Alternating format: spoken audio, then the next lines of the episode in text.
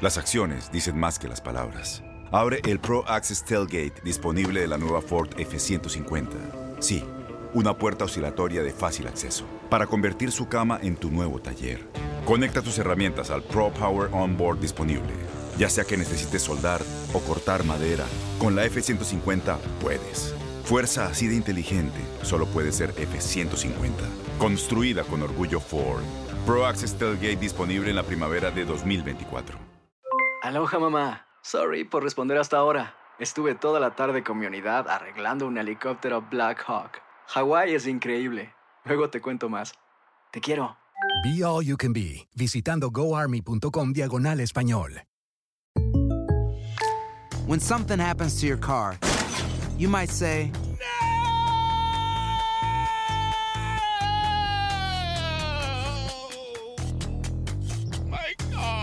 but what you really need to say is something that can actually help. Like a good neighbor, State Farm is there. And just like that, State Farm is there to help you file your claim right on the State Farm mobile app. So just remember, like a good neighbor, State Farm is there. State Farm, Bloomington, Illinois. Boost Mobile tiene una gran oferta para que aproveches tu reembolso de impuestos al máximo y te mantengas conectado. Al cambiarte a Boost, recibe un 50% de descuento en tu primer mes de datos ilimitados. O, con un plan ilimitado de 40 dólares, llévate un Samsung Galaxy A15 5G por $39.99. Obtén los mejores teléfonos en las redes 5G más grandes del país. Con Boost Mobile, cambiarse es fácil. Solo visita boostmobile.com. Boost Mobile, sin miedo al éxito. Para clientes nuevos y solamente en línea, requiere AroPay. 50% de descuento en el primer mes requiere un plan de 25 dólares al mes. Aplican otras restricciones. Visita boostmobile.com para detalles.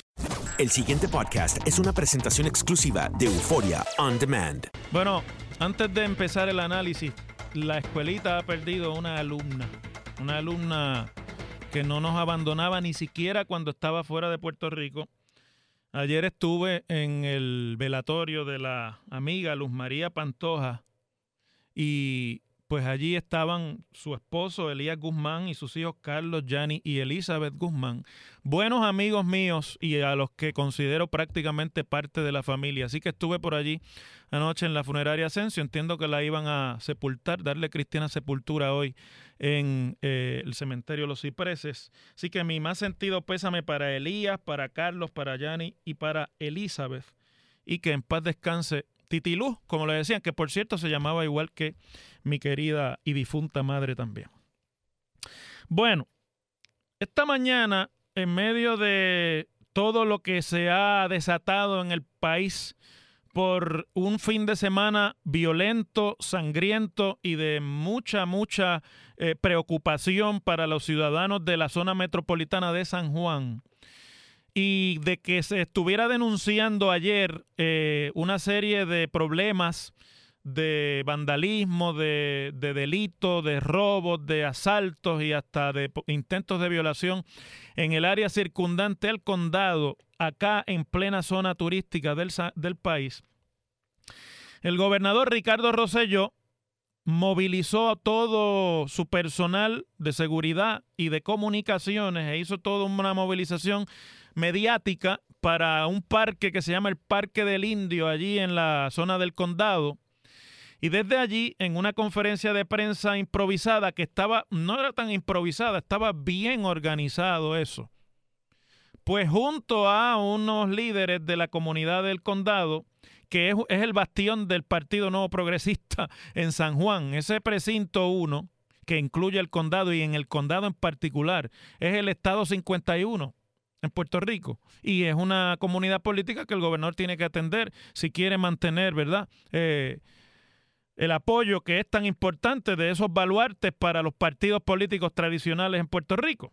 Pues desde allí, acompañado del superintendente de la policía, no vi que se, ahora se llama comisionado, que es Henry Escalera. No escuché ni vi a Héctor Pesquera por allí. Puede que yo sea que yo no lo vi mientras estuvo estuve pendiente de la actividad y esté por lo tanto cometiendo aquí yo un error de no haberme fijado lo suficiente, pero no escuché al secretario de Seguridad Pública. Escuché sí al comisionado de la policía y a otros funcionarios como el secretario de Asuntos Públicos de la Fortaleza, es decir, el jefe de las comunicaciones públicas y políticas en la Fortaleza, Ramón Rosario que se fueron allí y pues dijeron que han redoblado la presencia de la policía en el área, que van a trabajar con el asunto de la criminalidad de una forma particular para atender la zona del condado, que requiere obviamente un plan especial para desde allí atender las preocupaciones de los residentes y no solamente de los residentes, sino de los comerciantes y de todos los negocios que están vinculados al turismo operan en la zona del condado. Y pues también desde allí un residente de la zona del condado a título de, eh, ¿cómo se llama? De portavoz de la comunidad le regaló un, una Biblia al gobernador en medio de la actividad y le dijo que ellos estaban, ¿verdad? Que les agradecían la presencia del gobernador allí, etcétera. Que pues mire, básicamente lo que nos da cuenta es que la discusión pública ha tenido su efecto en términos de comunicaciones en la fortaleza y que el gobernador reconoce que eso requería una atención mediática en particular para que no fuera a suceder que la imagen sea la de un gobierno fuera de control. No hay duda alguna, no me queda duda alguna a mí de que esta movilización de hoy en gran medida responde también a la mala percepción que tuvo la entrevista que dio el secretario de Asuntos de Seguridad Pública eh, para el periódico El Vocero de ayer, en el que prácticamente se declaraba agotado de ideas y de planes y de estrategias para bregar con los problemas no solamente de la criminalidad, sino los problemas internos, laborales y administrativos que tiene la policía de Puerto Rico y de las que son víctimas la inmensa mayoría de los que de los miembros de la fuerza que todavía no se han ido. En el camino, pues hicieron esa conferencia de prensa en un parque del condado que obviamente está bajo la jurisdicción del municipio de San Juan, el parque y el condado en general. Y allí lo que más se destaca, por lo menos en los medios de periódicos cibernéticos que son amigables al gobernador en este tema hoy, es el ataque que hace el gobernador a la alcaldesa de San Juan, en términos de cuestionar primero su presencia en la ciudad, porque ustedes saben que está eh, toda esta nueva estrategia de comunicación de que Carmen Yulín no le presta atención al municipio, se pasa viajando y por lo tanto no es una alcaldesa a tiempo completo. Eso obviamente se marca con la medida dramática de trasladar personalmente al gobernador allí. Es decir, el contraste es, aquí estoy yo, mientras que la alcaldesa no da cara. Eso es lo que se está tratando de comunicar. Y el gobernador pues dijo unas cosas como, por ejemplo, que él no sabe dónde está la alcaldesa. Ah, estaba también, que no sé qué tenga que ver con esto, de la seguridad pública, el secretario de Estado, que ya se ha mencionado por él mismo, básicamente, como interesado en la candidatura alcalde de San Juan. Y estaba que no le perdía ni pie ni pisa al gobernador para salir en todos los tiros de cámara. Entonces el gobernador dice, yo no sé dónde está la alcaldesa cuando se le preguntó si se había comunicado, si había habido algún tipo de coordinación entre el municipio de San Juan y el gobierno y la policía para las estrategias que se estaban anunciando. Y el secretario de Asuntos Públicos, que es por así decirlo el gatillero político del gobernador, como lo es cualquier secretario de Asuntos Públicos en cualquier administración, no es en esta solamente, ese puesto es un puesto de gatilleo político es el que puede y tiene a su cargo la comunicación política de la administración. Dice, y lo voy a citar, si ella, refiriéndose a Carmen Yulín Cruz, no lo hace, nosotros lo vamos a hacer, aunque sea una responsabilidad de la alcaldesa. Entonces el gobernador decía, no, yo no importa la responsabilidad, yo voy a estar aquí y voy a estar presente. Evidentemente, esto es un damage control de la pobre percepción que ha que se ha comunicado sobre si está o no en control el gobierno del problema criminal, que debo decir aquí, y no lo digo para crear terror, ni mucho menos, sino porque eso es así en cualquier sociedad con problemas como los que tiene Puerto Rico. Si usted cree que la cosa criminal se ha puesto mala, prepárese porque el deterioro social, que es como consecuencia del deterioro económico y de la marginación social que produce el deterioro económico, y el deterioro institucional del gobierno como consecuencia de los problemas fiscales, y de la falta de recursos por mala administración y por endeudamiento excesivo del gobierno en los últimos 30 años, van a recrudecer mucho más el problema de criminalidad en Puerto Rico porque es un problema que obliga a mucha gente a, no estoy con esto excusándolo, sino porque ese es una, es una, eh, un comportamiento común en cualquier sociedad con problemas como los nuestros. O mucha gente termina obligada a la marginación de la ley, a actuar en contra de la ley, a actuar eh, de manera criminal para sobrevivir o por lo menos eh, cumplir con lo que ellos piensan que es sobrevivir en una sociedad que va deteriorándose aceleradamente por culpa del problema económico y fiscal que tiene Puerto Rico. No es solamente por el problema del gobierno, sino porque la economía de Puerto Rico no levanta. Y eso va a recrudecer el problema criminal. No solamente en San Juan, en San Juan se nota más porque los medios estamos en San Juan y en segundo eh, lugar porque hay más concentración de población y por lo tanto mayor densidad poblacional en San Juan. Pero así va a suceder por toda la isla en lugares donde nunca había actividad criminal. Usted verá cómo comienzan ya mismo a darse parte, si no es que ya está ocurriendo, de actos delictivos, de que la gente se le mete en la casa, de que no respetan ni siquiera la presencia de los dueños y no quiero ni pensar los problemas que eso va a causar, especialmente en la zona montañosa del país. Problema es que esto de hoy es una acción evidentemente mediática. No se anunció nada allí que tenga que ver con una estrategia ni con un plan, pero se aprovecha para capitalizar políticamente el asunto contra una alcaldesa popular que también tiene la responsabilidad de bregar con el asunto criminal y de la criminalidad en San Juan.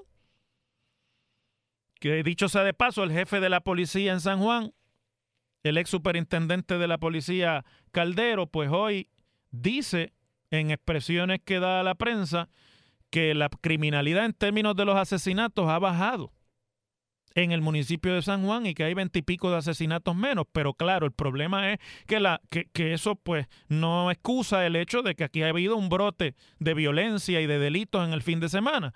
Entonces dice Caldero que el problema que tiene es que aunque la criminalidad ha bajado, la gente percibe que está subiendo, lo cual técnicamente puede ser cierto, pero no es el mejor uso del lenguaje en un momento en que este es el issue del día y en el que todo ese tipo de expresiones se presta confusión. Entonces Caldero dijo que era un problema no de aumento criminal, sino de percepción y eso se ha convertido en la comidilla y le han caído chinches por decir que es un problema de percepción, porque la realidad es que el fin de semana fue un fin de semana violento y que en el área donde estuvieron hoy los políticos de la fortaleza hay problemas que se tienen que atender y que la policía municipal tiene que atender también junto con la policía de Puerto Rico pero todo esto es parte del juego político partidista.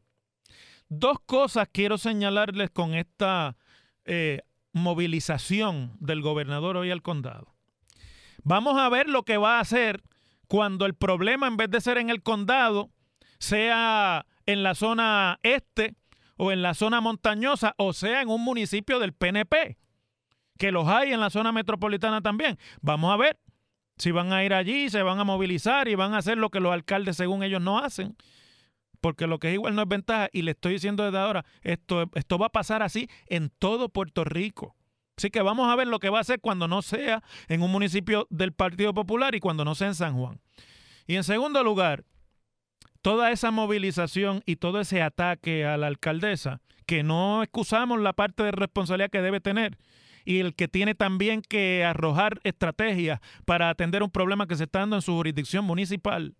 Eso no, no es para excusarla. Pero toda esa movilización de hoy y que la alcaldesa no está y que la alcaldesa está de viaje y que él hace lo que la alcaldesa no va a hacer y que ellos, no importa cuál sea la jurisdicción, van a estar ellos a cargo y la Biblia que le entregó el líder y toda esa burundanga politiquera, que eso es política partidista. Lo único que le confirma a ustedes es que en el PNP parece que ven a Carmen Yulín Cruz como la contrincante en la próxima elección y como la contrincante principal de la oposición que tiene el gobernador. No, no pare otra, ¿sabe? Cuando usted ve una cosa así, eso no admite exclusiones ni admite excepciones. Esta gente están identificando a Yulín como la figura política a la que le tienen que meter mano. Y bueno, pues se le da la casualidad y tienen la oportunidad de que la criminalidad, que es un asunto tan serio, que debe ser atendido fuera de líneas partidistas, se le presta en este momento por el brote de violencia y de, delitos en esa zona de la, del municipio de San Juan para poder recalcar lo que a ellos les parece que es el mensaje político favorable para salir de la figura de Carmen Yulín Cruz. Las cosas como son. En WKAQ se abre el aula del profesor Ángel Rosa. Conoce de primera mano cómo se bate el cobre en la política. Las cosas como son. Profesor Ángel Rosa en WKAQ. Bueno, usted puede odiarme como analista, puede pensar que yo soy arrogante, como dicen por ahí, pueden decir todo lo que ustedes quieran decir de mí. Yo como estoy en la vida pública estoy acostumbrado a ese tipo de comentarios y sinceramente el que está en esto no puede estar a base de eso. Mi trabajo aquí es opinar, darles a ustedes lo que es mi análisis más claro sobre los problemas de Puerto Rico y del ambiente político y ustedes, ustedes escuchan, parece que les gusta porque estamos primero a esta hora en todo Puerto Rico, pero se los digo porque de lo que no me pueden acusar a mí es de no saber de lo que les estoy hablando cuando asumo un tema aquí. Yo les dije por allá en el verano, antes de la celebración del 25 de julio, recuerdo que les dije que en el Partido Popular había una estrategia de entry para la candidatura y para el liderato del Partido Popular. Los que no saben de lo que es un entry, un entry es un término hípico. Se utiliza para las apuestas en el hipódromo. En una carrera usted puede apostarle a dos caballos que tienen el mismo número. Entonces, si gana el número 2, pues usted ganó. Y si gana el número 2A, pues también ganó. Aunque no sean el mismo caballo. En el mismo número corren dos caballos. Eso es un entry hípico, más o menos. Yo no soy experto en las apuestas hípicas, pero algo de eso también sé.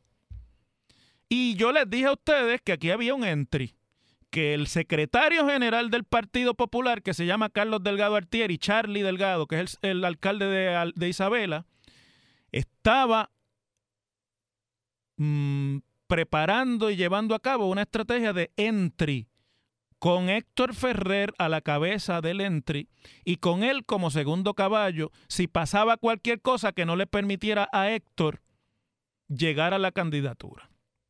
En aquel momento me cayeron chinches. Dijeron que yo estaba, que lo que pasa, que yo, que. Bueno, ¿qué no dicen? Lo mismo que dicen siempre. Ya usted verá ahorita lo, las cosas de Facebook y en, y en Twitter y entonces se ponen frenéticos. Pero yo vengo aquí a decir las cosas como son. Les guste o no les guste. Ahí había un entry. Pasó el tiempo. Nadie podía imaginárselo. Pero, pues Desgraciadamente, la salud de, Héctor Ferrer se ha visto comprometida en estos días al punto de que aparentemente no le es posible asumir sus responsabilidades como presidente, por lo menos en este momento. Cuando se anunció la recaída de Héctor de su condición de cáncer y se anunció que iba a estar fuera del ojo público un tiempo para atender su problema de salud, el secretario general, hablando a nombre del, presidente del partido y a título de información privilegiada, dijo en todos los medios de comunicación que eso era una cuestión de dos o tres semanas, que era que se le había infectado una herida, que ya mismo él volvía y que tan pronto volviera, pues todo seguía sin cambio alguno.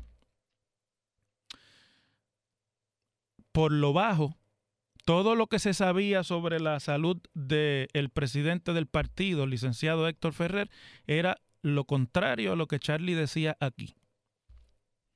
Se sabía por lo bajo a tal punto que había hasta detalles de cuál era la, la condición real de salud de Héctor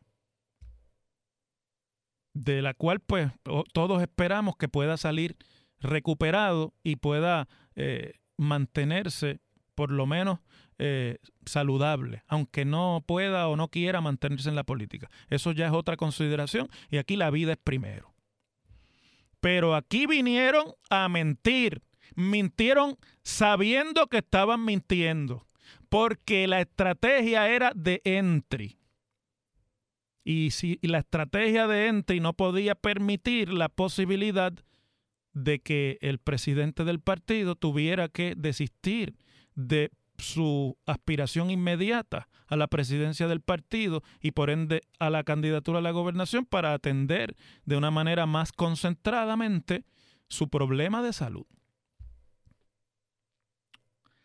Bueno, pues no se quiere eh, posponer la asamblea del 2 de diciembre.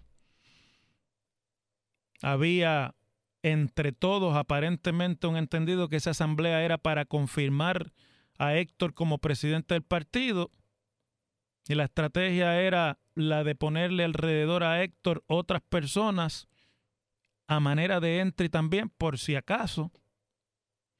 Pero da la impresión, aunque no se tiene información clara, de que la salud de Héctor todavía no está lo suficientemente recuperada como para que antes del 15 de octubre, que es el lunes que viene, Héctor pueda radicar su candidatura a presidente del partido y regresar a la dirección del partido. Y se activó la, la estrategia de entry. Entonces ahora, hoy, a menos de una semana de que se acabe el periodo de candidatura y sin que nadie haya radicado para presidente y nadie haya radicado para vicepresidente y nadie haya radicado para los otros puestos, excepto para algunos de los puestos que se van a llenar en la Junta de Gobierno del partido, pues ya no se puede seguir con esta incertidumbre y hay ahora que saber si Héctor va a estar en condiciones de salud para de aquí al lunes poder radicar su candidatura, porque las candidaturas cierran el día 15, que es el lunes que viene la impresión que da, no quiero entrar en eso que es un asunto tan privado y tan delicado de, la salud de Héctor Ferrer, que es un asunto además de, que incumben a él y a su familia, fundamentalmente, pero en este caso incumbe al partido también, porque se trata del presidente.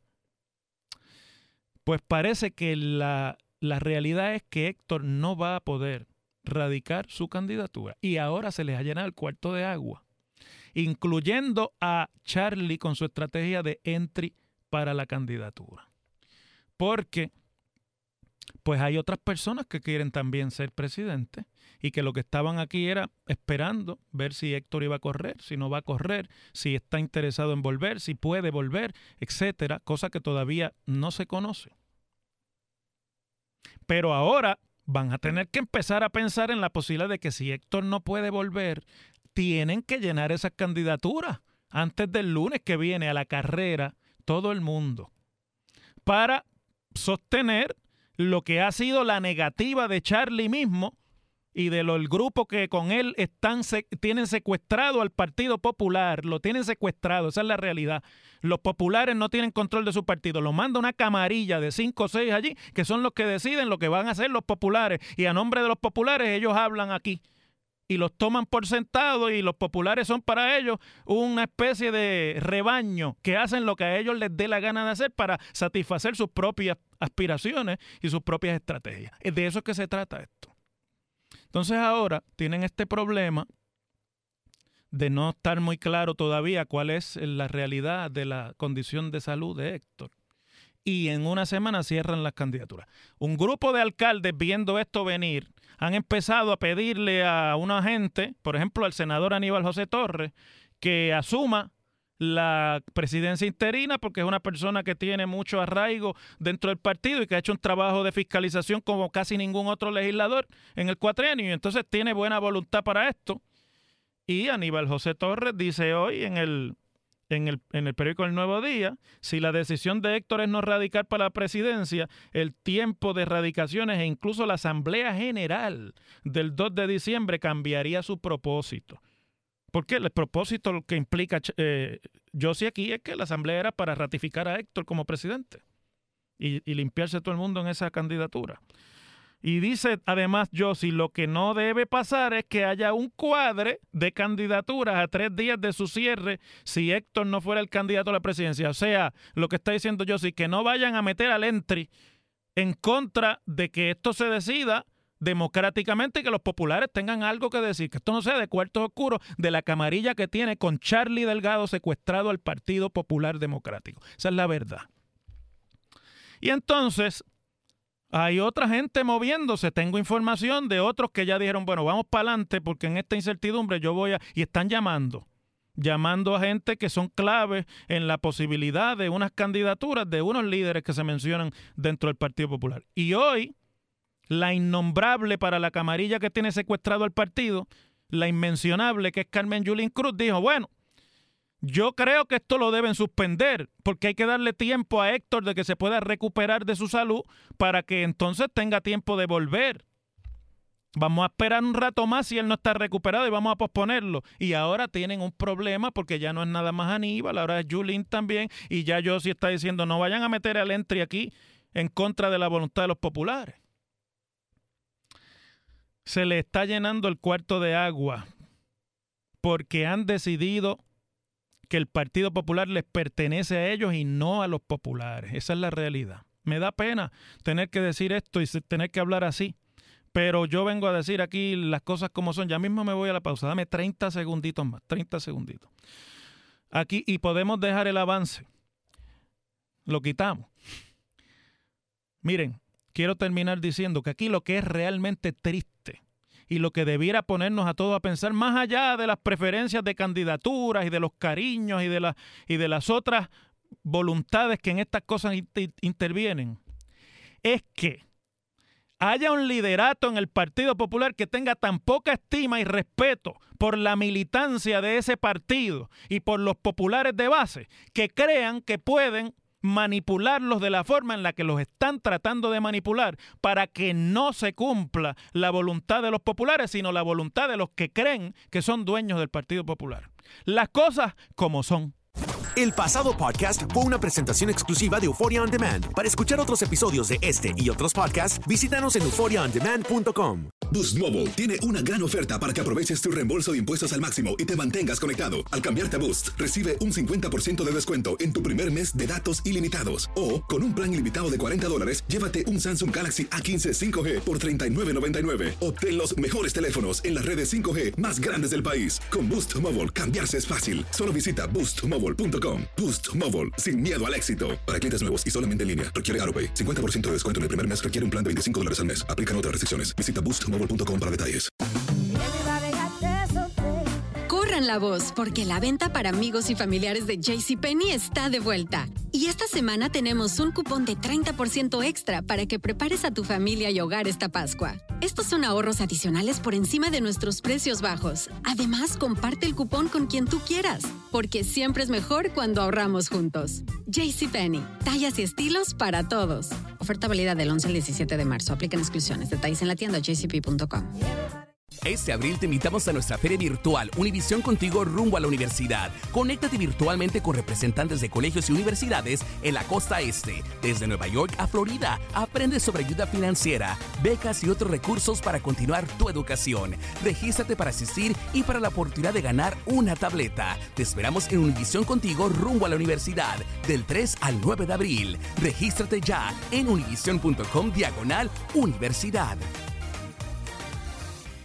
Si tú o alguien que conoces está pasando por una situación difícil o por una crisis de salud mental, la línea 988 de prevención de suicidio y crisis te brinda apoyo especializado 24 horas al día, 7 días a la semana. Solo llama al 988. Cuando llamas al 988, te conectarán con consejeros especializados que escucharán tus inquietudes y te brindarán apoyo en español. Simplemente llama o textea al 988. Hay esperanza. La línea 988 funciona.